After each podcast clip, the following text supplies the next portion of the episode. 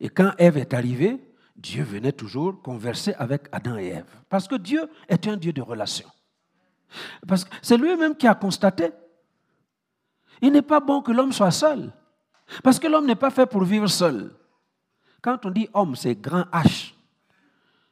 Si l'homme petit H est fait, n'est pas fait pour vivre seul, encore pire la femme. La femme a besoin de bras forts à côté d'elle pour la protéger, n'est-ce pas? Hein? Quand vous êtes là au marché en train de faire vos emplettes et puis quelqu'un vous embête, hé chérie, tu vois ce qu'il me fait? Pour qu'il fasse quoi? Pour qu'il bombe les muscles. Donc, il n'est pas bon que nous soyons seuls. C'est pour cela que Dieu a tissé cette relation avec l'homme qu'il a créé. Et j'essaye de vous amener quelque part. Et vous connaissez l'histoire, le jardin d'Éden. Adam et Ève ont commis l'irréparable et cette communion, cette relation qui devait exister entre Dieu et l'homme, parce qu'au départ, c'est ce que Dieu voulait. Cette relation qui devait exister entre Dieu et l'homme, malheureusement, a été Plus de relation. Les ponts ont été coupés plus de relations. Et Dieu va entamer un processus. Depuis Genèse chapitre 3 verset 15, un processus pour ramener l'homme à lui, pour réconcilier l'homme à lui, pour avoir à nouveau l'homme avec qui il veut avoir cette relation. Et c'est pour cette raison, vous connaissez le processus de la révélation, je ne reviendrai pas dessus, j'ai prêché plusieurs fois sur ça il a choisi un peuple. Un peuple qui devrait être ses ambassadeurs sur terre, qui devrait le connaître, le comprendre, et être l'instrument par lequel les hommes du monde entier allaient connaître le Dieu d'Israël. Et malheureusement, vous connaissez l'histoire, il est venu chez les siens et les siens ne l'ont pas reçu. Parce qu'ils ne pouvaient pas comprendre comment le roi des Juifs peut venir naître dans une crèche au milieu des, bœufs et des animaux. Et puis, dans quelle famille? Chez un charpentier. Comment est-ce possible? Alors, ils ne l'ont pas reconnu. Ils ne l'ont pas reçu. Et c'est eux qui l'ont fait exécuter, crucifier. Et Dieu, parce que son agenda ne peut pas ne pas être rempli, ce que Dieu a décidé ne peut pas être annulé, Dieu va toujours trouver quelqu'un qui va remplir sa volonté. Israël a échoué. Dieu se tourne vers ce qui n'est pas Israël, les païens. Fais un coup de coude à ton voisin. Dieu s'est tourné vers toi.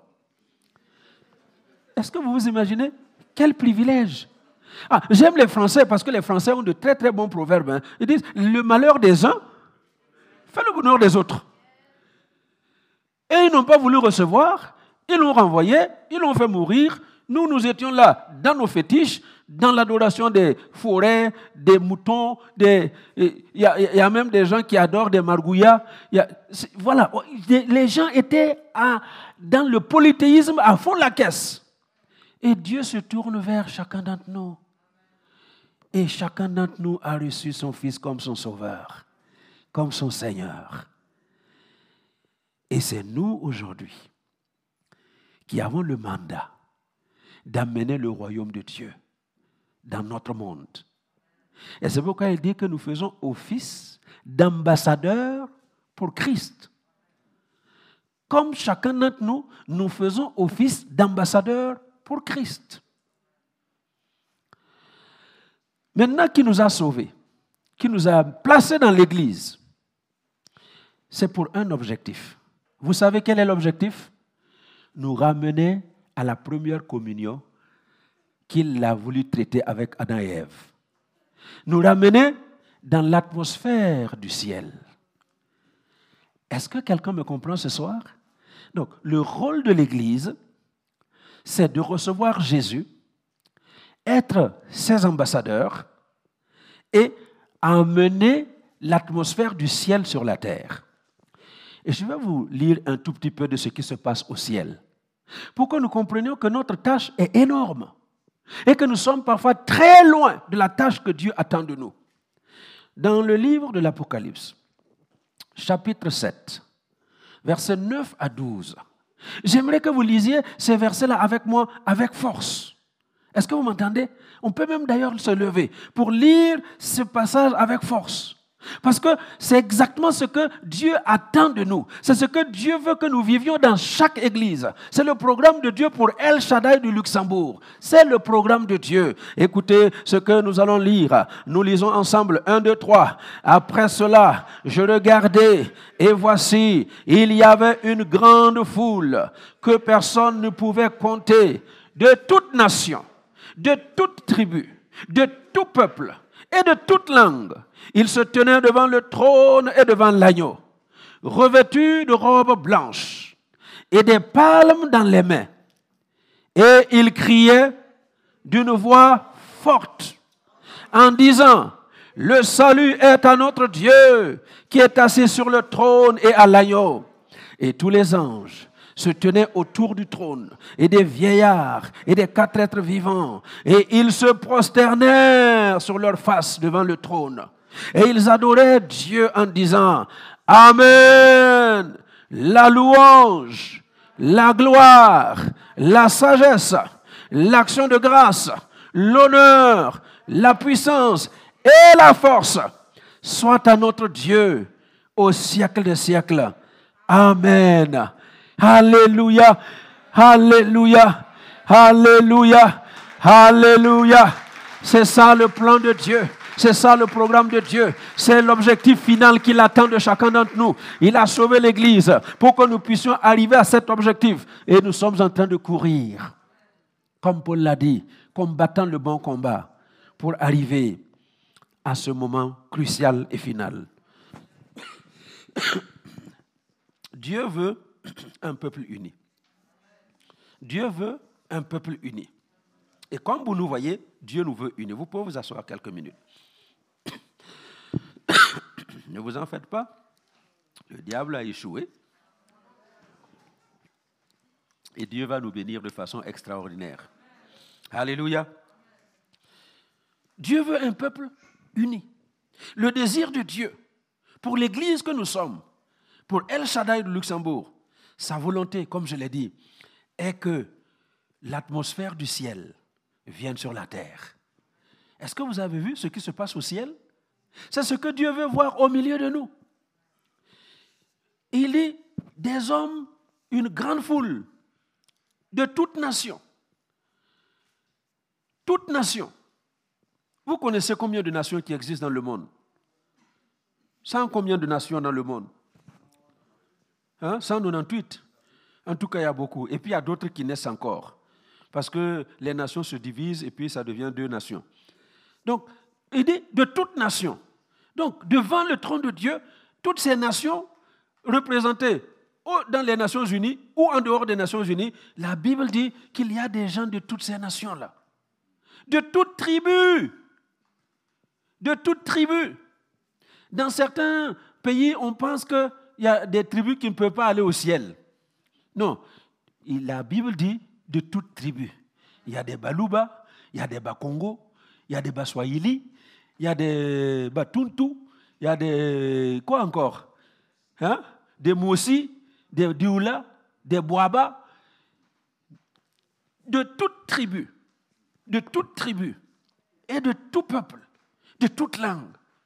Moi, je croyais qu'au ciel, on ne parlait pas dans une langue précise. Hein? Mais on parle de toute langue. Donc, on va parler anglais au ciel. On va parler français au ciel. On va parler moré au ciel. Mais ce qui va se produire, c'est que toi, tu parles de, ton anglais, et puis le petit Moussi qui est, qui est né dans son village, qui est au ciel, il comprend ton anglais. C'est comme ça que j'essaie de comprendre. Chacun va parler sa langue, mais tout le monde comprend la langue de tout le monde. Nous aurons toute connaissance, comme Dieu, Comme Dieu comprend français, il comprend moré, il comprend sur la terre, tous ceux qui prient là, Dieu les comprend. Et c'est comme ça que nous serons au ciel. Alléluia. Donc si toi tu dis, non, pasteur ne comprend pas l'ingala, je vais le, hein, le koso, le corps, je vais te dire, je comprends. Alléluia. Vous allez penser que l'autre ne comprend mais il comprend toute langue. On comprend tout. Alléluia. Ah, toute langue, tous ces gens-là sont rassemblés devant le trône de Dieu. Et c'est ce que Dieu attend de nous. C'est ce qu'il veut de nous. Alléluia.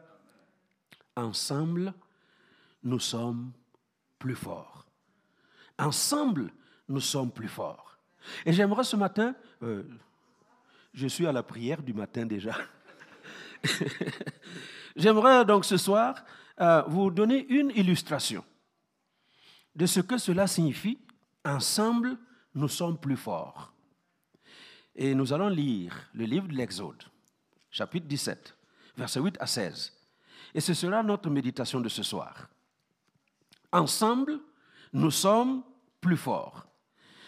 Et voilà ce que nous lisons. Amalek. Amalek, c'était le fils d'Eliphaz et le petit-fils d'Ésaü. Et le fameux Amalek, c'est un peuple qui a toujours combattu Israël. Et à défaut de le combattre, il s'alliait toujours avec les ennemis d'Israël pour combattre. Chaque fois qu'une nation allait attaquer Israël, Amalek était toujours là pour s'associer, pour détruire Israël. Écoutez, il y a des Amalek dans ce monde. Il y a des Amalek qui ont pour mission de vous attaquer tout le temps. Et s'ils ne vous attaquent pas, ils vont s'associer à des gens qui vous attaquent pour vous causer le plus grand tort. Amalek donc, nous lisons, Amalek vint combattre Israël à Rephidim. Alors Moïse dit à Josué, choisis-nous des hommes. Ah, j'espère que vous comprenez la parole de Dieu ce soir. Il dit, choisis-nous des hommes sors et combat Amalek. Demain, je me tiendrai sur le sommet de la colline, la verge de Dieu dans ma main. Et Josué fit ce que Moïse lui avait dit pour combattre Amalek. Verset 6. Et Moïse, Aaron et Hur montèrent au sommet de la colline. Lorsque, Moïse élevait sa main, Israël était le plus fort. Et lorsqu'il baissait sa main, Amalek était le plus fort. Les mains de Moïse étant fatiguées, ils prirent une pierre qu'ils placèrent sous lui et il s'assit dessus. Aaron et Hur soutenaient ses mains, l'un d'un côté et l'autre de l'autre et ses mains restèrent fermes jusqu'au coucher du soleil. Ensemble, bien-aimés, nous sommes plus forts. Ensemble, nous sommes plus forts. Verset 13. Et Josué vainquit Amalek et son peuple au tranchant de l'épée. L'Éternel dit à Moïse, écris cela dans le livre pour que le souvenir s'en conserve et déclare à Josué que j'effacerai la mémoire d'Amalek de dessous les cieux. Moïse bâtit un autel et lui donna pour nom l'Éternel ma bannière, Yahvé Nissi. Et il dit, parce que la main a été levée sur le trône de l'Éternel, il y aura guerre de l'Éternel contre Amalek de génération en génération. Alléluia. Vous avez vu les personnages clés dans ce texte? Moïse, la voix de Dieu, Josué, l'exécutant de la voix de Dieu, Aaron et Hur, les soutiens de l'exécutant, non, enfin, les, soutiens euh, indispensables, et le peuple, la foule. Et comme vous savez, le peuple est volatile, le peuple est versatile. Le peuple vous encense aujourd'hui. Et comme je l'ai déjà dit une fois, une fois qu'ils vous ont suffisamment encensé et que vous êtes assez haut élevé, tout le monde s'écarte et vous vous écrasez, écrabouillez en mille morceaux. C'est ça le peuple. Mais vous savez quoi? Le peuple est utile. Le peuple est utile pour la victoire.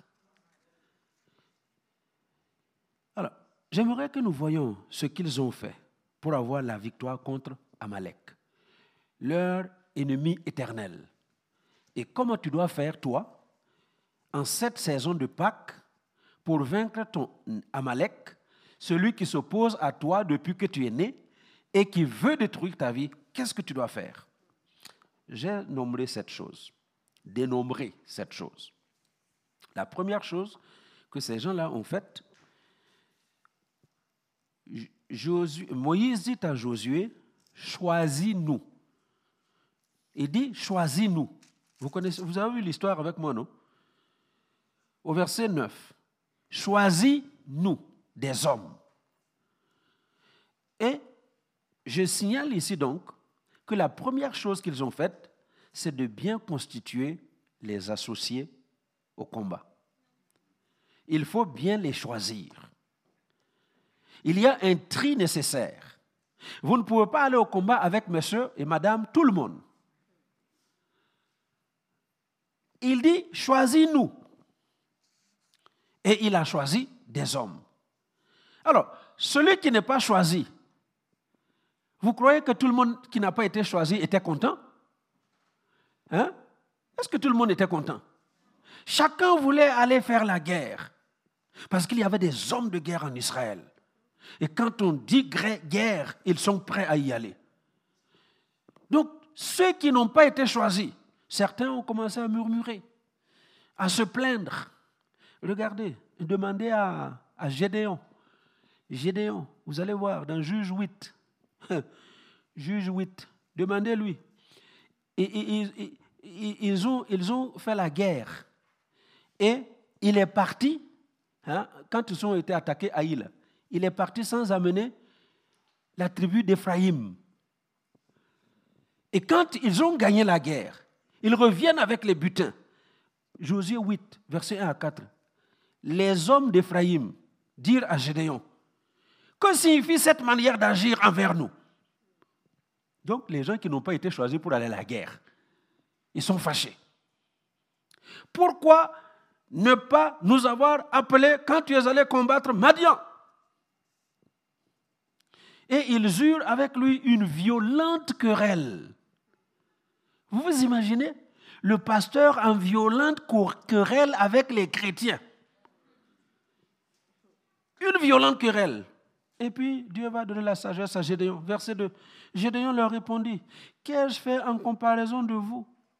Le grappillage d'Iphraïm ne vaut-il pas mieux que la vendange d'Abiézer c'est entre vos mains que Dieu a livré les chefs de Madian, Horeb et Zeb. Qu'ai-je donc pu faire en comparaison de vous? Lorsqu'il eut parlé ainsi, leur colère contre lui s'apaisa. Donc pour vous dire que les gens qui n'ont pas été choisis pour aller à la guerre, ça n'a pas été facile pour, euh, pour Josué, qui a choisi et qui a abandonné les gens. C'est exactement la même chose dans l'Église. Même à El Shaddai. Vous choisissez quelqu'un, mais pourquoi c'est lui qu'on a choisi? Pourquoi ce n'est pas moi?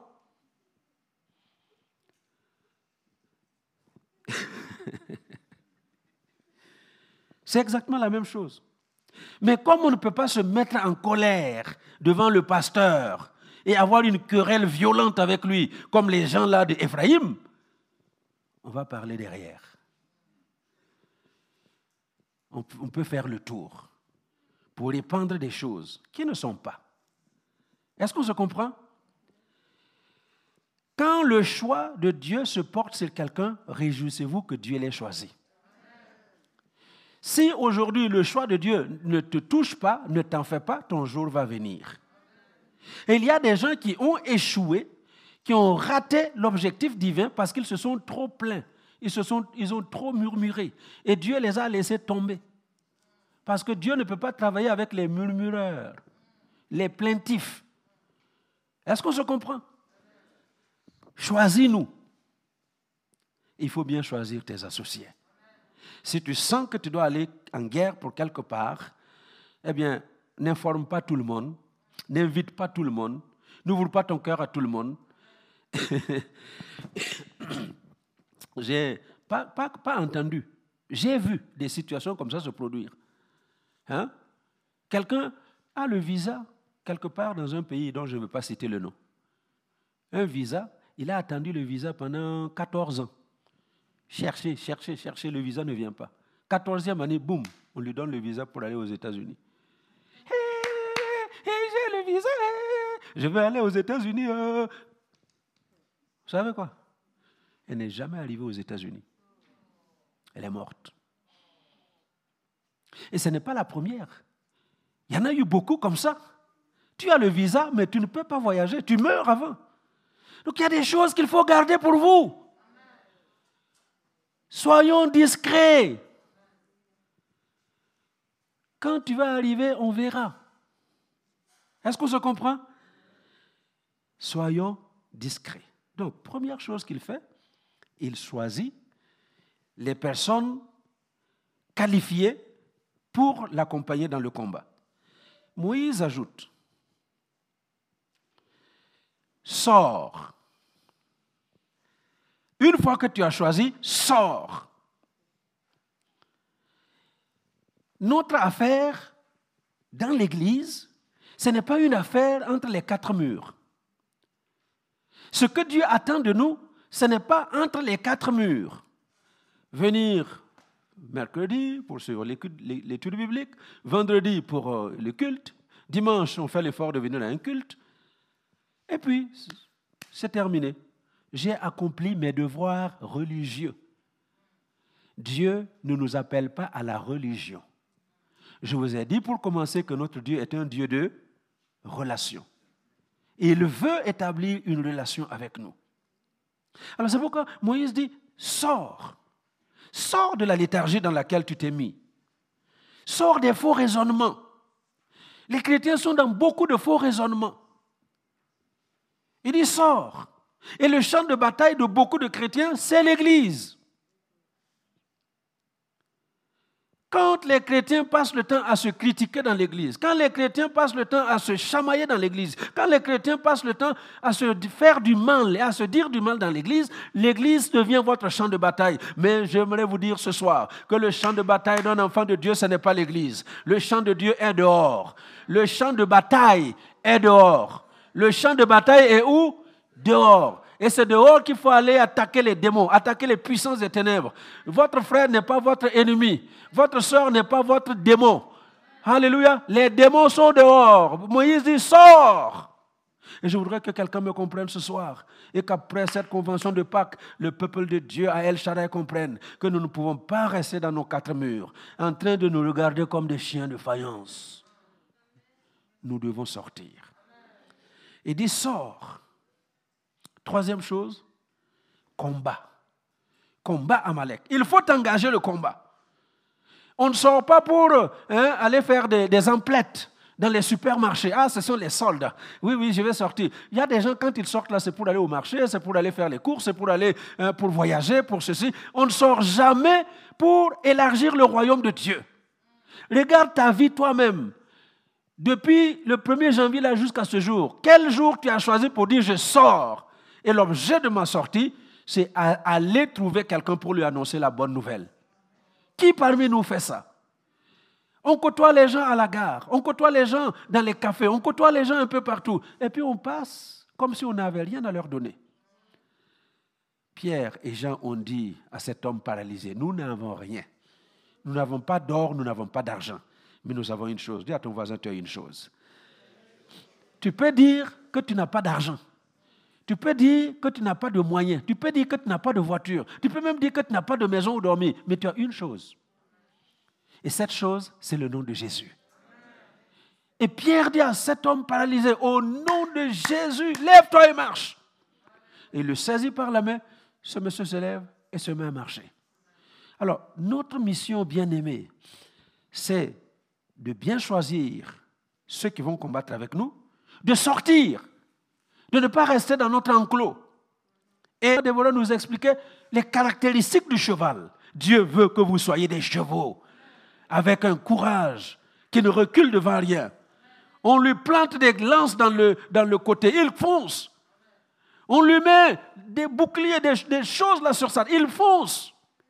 Jusqu'à ce qu'il tombe mort sur le champ de bataille. Le cheval ne recule pas. Et c'est ce que Dieu attend de nous. Engager le combat. Alléluia. Partir au combat gonflé à bloc.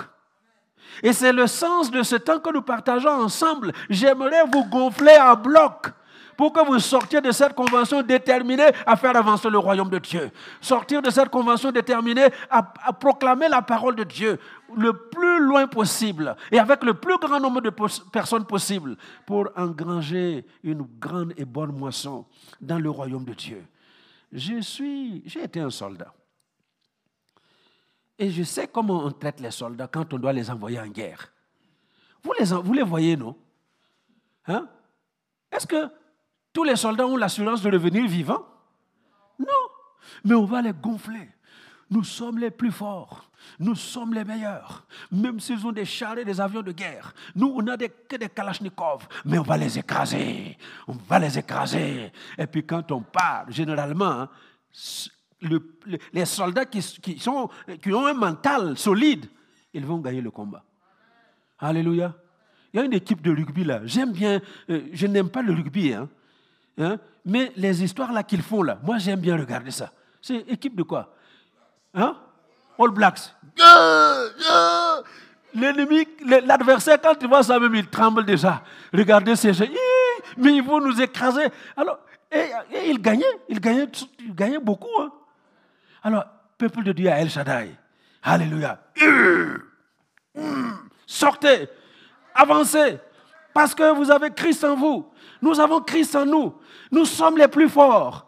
Plus forts que les démons. Plus forts que les diables. Plus forts que tous ceux qui se dressent devant nous. Il nous a donné le pouvoir de marcher sur les scorpions et sur les serpents. Et sur toute la puissance de l'ennemi. Et déclare qu'il n'y a rien qui va venir nous nuire. Alors quand tu vas sortir, sors la tête haute et marche la tête haute. Si un démon se tient devant toi, n'aie pas peur. Regarde-le en face et parle-lui au nom de Jésus. Et il va prendre la fuite. Alléluia. Engage le combat. Non seulement il faut engager le combat, mais il faut une quatrième chose. Moïse dit à, Josué, toi tu vas descendre euh, dans la vallée avec les hommes que tu auras choisis, et pendant ce temps-là, moi, je vais monter sur la colline, au sommet de la colline. Il ne va pas s'arrêter au milieu de la colline. Il dit, je vais monter au sommet de la colline pour être le plus près possible de celui qui s'appelle Yahweh Sabaoth, de celui qui s'appelle El Shaddai, de celui devant qui aucun ennemi ne peut résister. Celui qui fait ça, et les ennemis prennent la fuite. Je vais me tenir dans sa présence. Je monterai sur le sommet de la montagne. La verge de Dieu dans ma main. Donnez-moi mon bâton. Merci beaucoup. Amen, amen, Eliel. Voilà, viens. Merci. Bon, ça ne, merci beaucoup, chérie. Ça ne lui semble pas, hein? Mais c'est ça. C'est ça mon bâton de Moïse. Il dit, moi, je vais monter sur la montagne, au sommet de la montagne, et je vais garder la verge de Dieu dans ma main. Hein? Et qu'est-ce que cela veut dire? Cela veut simplement nous dire que la quatrième chose à faire dans le combat, c'est constamment regarder au Seigneur. Moïse est sur le sommet de la montagne. Josué est dans la vallée. Mais Josué combat avec les yeux sur le combat, les yeux sur les soldats qui combattent, mais un autre œil, l'œil de la foi, sur le sommet de la montagne, pour contempler et regarder Dieu. Alléluia. C'est pourquoi le psalmiste David dit dans le psaume 121, je lève les yeux vers les montagnes. D'où me viendra le secours? Et il conclut, non, le secours me vient de l'Éternel. En fait, quand il lève les yeux pour regarder, ce n'est pas la montagne. La montagne n'a aucun secours. Mais la verge de Dieu, sur le sommet de la montagne, c'est ce qui va nous donner le secours. Alléluia. Gardons nos yeux sur l'Éternel, dans les combats dans lesquels nous sommes engagés. Je continue parce qu'il faut que je termine cette partie-là ce soir. Ensemble, nous sommes plus forts. La cinquième chose qu'ils font, c'est l'obéissance aux instructions reçues. Donc Moïse donne les instructions à Josué et la Bible dit que Josué fit ce que Moïse avait dit. Écoutez-moi bien, il n'y a pas de victoire sans obéissance à la parole de Dieu. Notez, notez, notez dans votre commentaire, il n'y a pas de victoire et il n'y aura jamais de victoire sans obéissance à la parole de Dieu. Vous pouvez tout essayer, vous pouvez faire tout ce que vous voulez, vous pouvez jeûner 120 jours, vous pouvez vous priver de tout, mais si on n'obéit pas à la parole de Dieu, il n'y aura pas de victoire. Et c'est pour cela que beaucoup de gens, beaucoup de chrétiens jeunes, prient, passent des temps vraiment incroyables, mais il n'y a aucune réponse. Pourquoi? Parce qu'on n'obéit pas à la parole de Dieu. Et ce soir, j'aimerais amener le peuple de Dieu que nous sommes à retourner dans la parole de Dieu pour appliquer la parole de Dieu. Alléluia. Vous savez pourquoi pas mal de chrétiens ont ce problème d'obéissance? Est-ce que vous pouvez vous imaginer pourquoi les chrétiens ont autant de mal à obéir à la parole de Dieu? Eh bien, c'est parce qu'ils ne comprennent pas la parole de Dieu. Allô? Le vrai problème, c'est un problème de connaissance de la parole de Dieu. Ils ne comprennent pas la parole de Dieu. En sorte que parfois, les messages sont prêchés tellement clairs, mais les chrétiens n'ont rien compris. Chacun sort avec son interprétation de la prédication.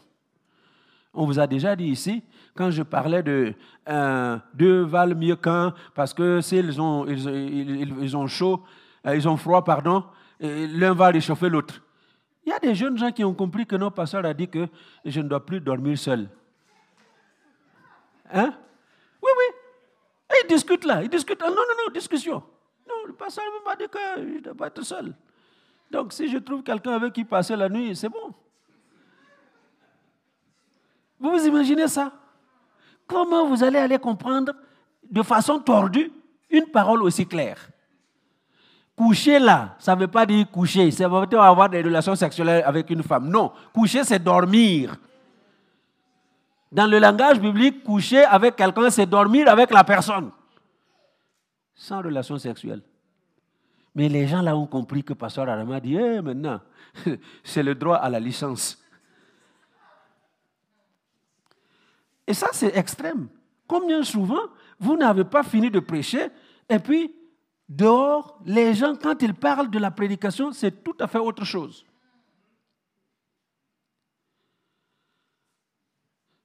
Comme j'ai entendu une fois, je parlais justement de toute langue, toute tribu, toute nation, en disant que nous ne devons pas avoir de, de tribu, de langue, de nation dans l'Église. Hein? Donc, si on vient à l'Église, faisons l'effort de parler en français pour que tout le monde comprenne. Donc, maman Germaine, on ne doit pas parler tout le temps à Moré. Il faut parler en français pour que les gens comprennent. Alléluia. J'ai entendu. Ah non, non, non, c'est parce que Pasteur Adama, il ne, nous aime pas. C'est pour ça qu'il ne veut pas que nous parlions notre langue. C'est quoi ce truc?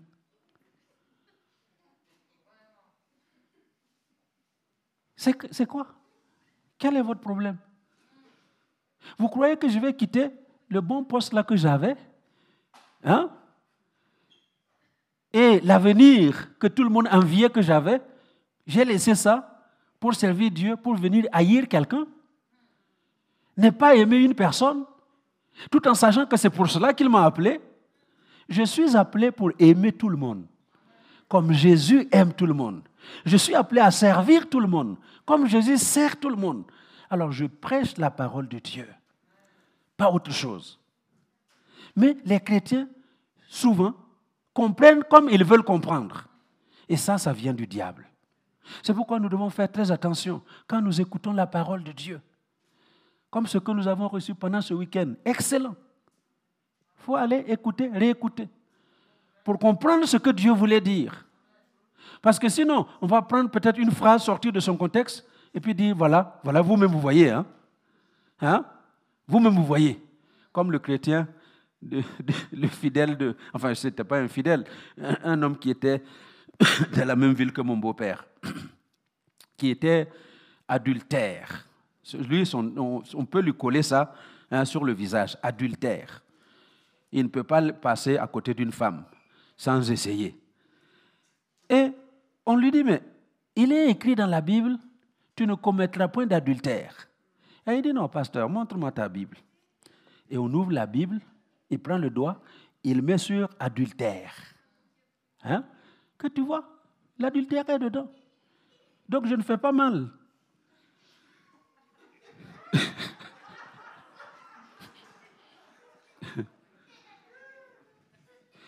Chacun fait ce qu'il veut de la parole de Dieu.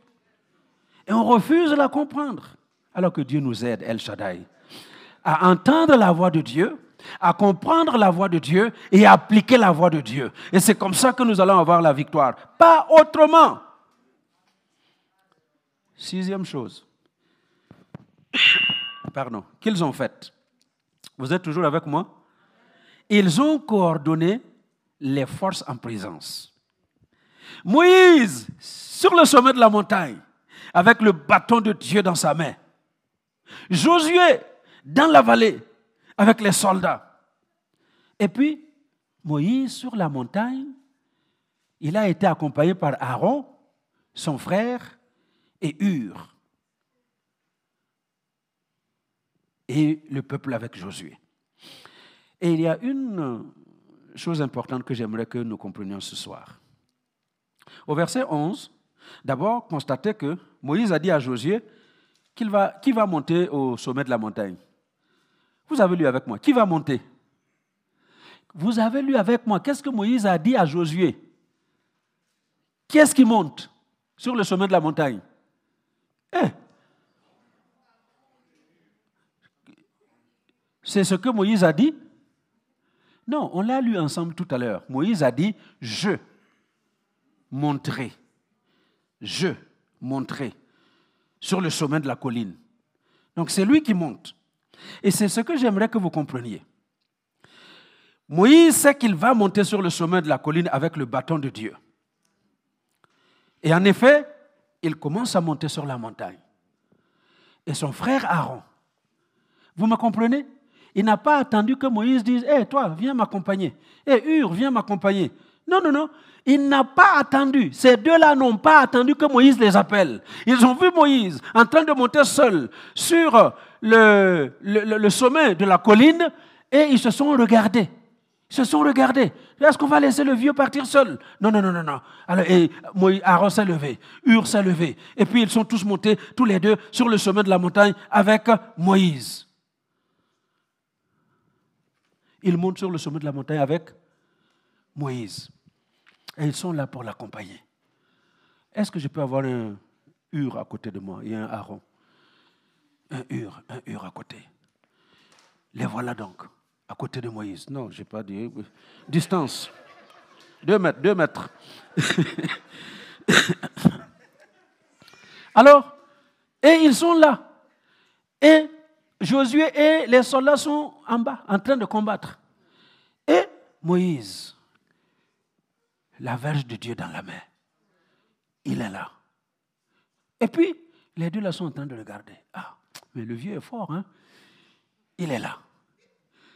Et il voit que tant que la main de Moïse est comme ça, Israël est plus fort. Bon, vieillesse oblige, le vieux est un peu fatigué, et dès que ça fait ça, Israël perd. Bon, il dit, ça c'est fatigué. Lisez bien, parce que la Bible dit, quand la, main de Moïse est levée, donc c'est une main, Israël était plus fort. Quand la main de Moïse est baissée, Amalek était plus fort. Donc, et il change. Comme ça m'arrive souvent. Vous me voyez parfois faire comme ça, non? Il change. Allez. Et tant que c'est comme ça, Israël est plus fort. Et quand il se fatigue, Amalek est plus fort. Et il dit, OK, on va faire les deux. Et puis il lève les deux. Israël est plus fort. Amalek est plus fort. Israël est plus fort. Amalek est plus fort. Israël est plus fort. Amalek est plus fort. Et les deux là se regardent et disent, hé, il faut faire quelque chose. Parce que si on ne fait rien, la, la victoire ne va pas venir. Et qu'est-ce qu'ils font? Ils prennent les deux une pierre. Amenez-moi une pierre. Ils prennent à deux une pierre. Non, je vais m'asseoir. Je vais m'asseoir. Voilà, voici la pierre. Ils amènent une pierre. Et puis la Bible dit, c'est eux qui l'ont assis dessus. Maintenant, vous me prenez pour m'asseoir là-bas. Eh, attrapez-moi pour m'asseoir, c'est ça. Ils ont pris la pierre et puis l'ont assis dessus. Et puis maintenant, ils ont tenu l'un d'un côté, l'autre de l'autre, et la main, cette fois-ci on dit les mains de Moïse. Hein? Les mains de Moïse étant fatiguées, c'est ce qu'ils ont fait. Donc les deux mains étaient fatiguées. Et alors, les mains de Moïse sont restées debout. Et Israël a obtenu la victoire. Alléluia. Ils ont obtenu la victoire. C'est un, ça a été une victoire d'unité. C'est la victoire de l'unité. Moïse seul ne pouvait pas gagner la, bataille. Josué seul sur le terrain ne pouvait pas gagner la, bataille. Aaron Hur ne pouvait pas gagner la bataille. Le peuple tout seul, ils allaient se faire croquer. Mais il fallait et Moïse, et Josué, et Aaron, et Hur, et le peuple pour avoir la victoire. Alléluia. Ensemble, nous sommes plus forts. El Shaddai, ensemble, nous sommes plus forts. Et il faut que le peuple de Dieu le comprenne. Si nous ne le comprenons pas, nous allons échouer platement sur cette planète Terre. Alléluia. Vous savez, il y a des arbres que j'aime beaucoup, des arbres dans la forêt, qu'on appelle les séquoias. Séquoia. Vous connaissez les séquoias? Hein? Qui connaît les séquoias? Il y a des gens qui n'ont même pas entendu le nom là encore. Ce sont des arbres majestueux.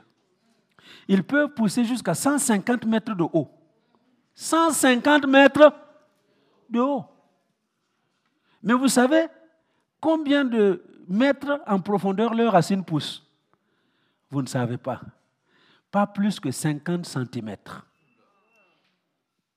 Pas plus que 50 centimètres. Mais vous, ne verrez, vous verrez très rarement dans une forêt de séquoia que les arbres sont tombés. La tempête va venir, la tempête va souffler, la tempête va passer et les séquoias tiennent debout. Vous savez quel est leur secret? Les fameuses racines qui n'ont que 50 mètres de profondeur s'étendent jusqu'à 30-40 mètres sous la terre. Mais pas plus que 50 centimètres. Alors, en sorte que un deux secoua. Les racines se sont tellement entremêlées que ça devient fort. Le vent peut souffler comme il veut. Le secoua tient parce qu'il est connecté aux autres sequoias.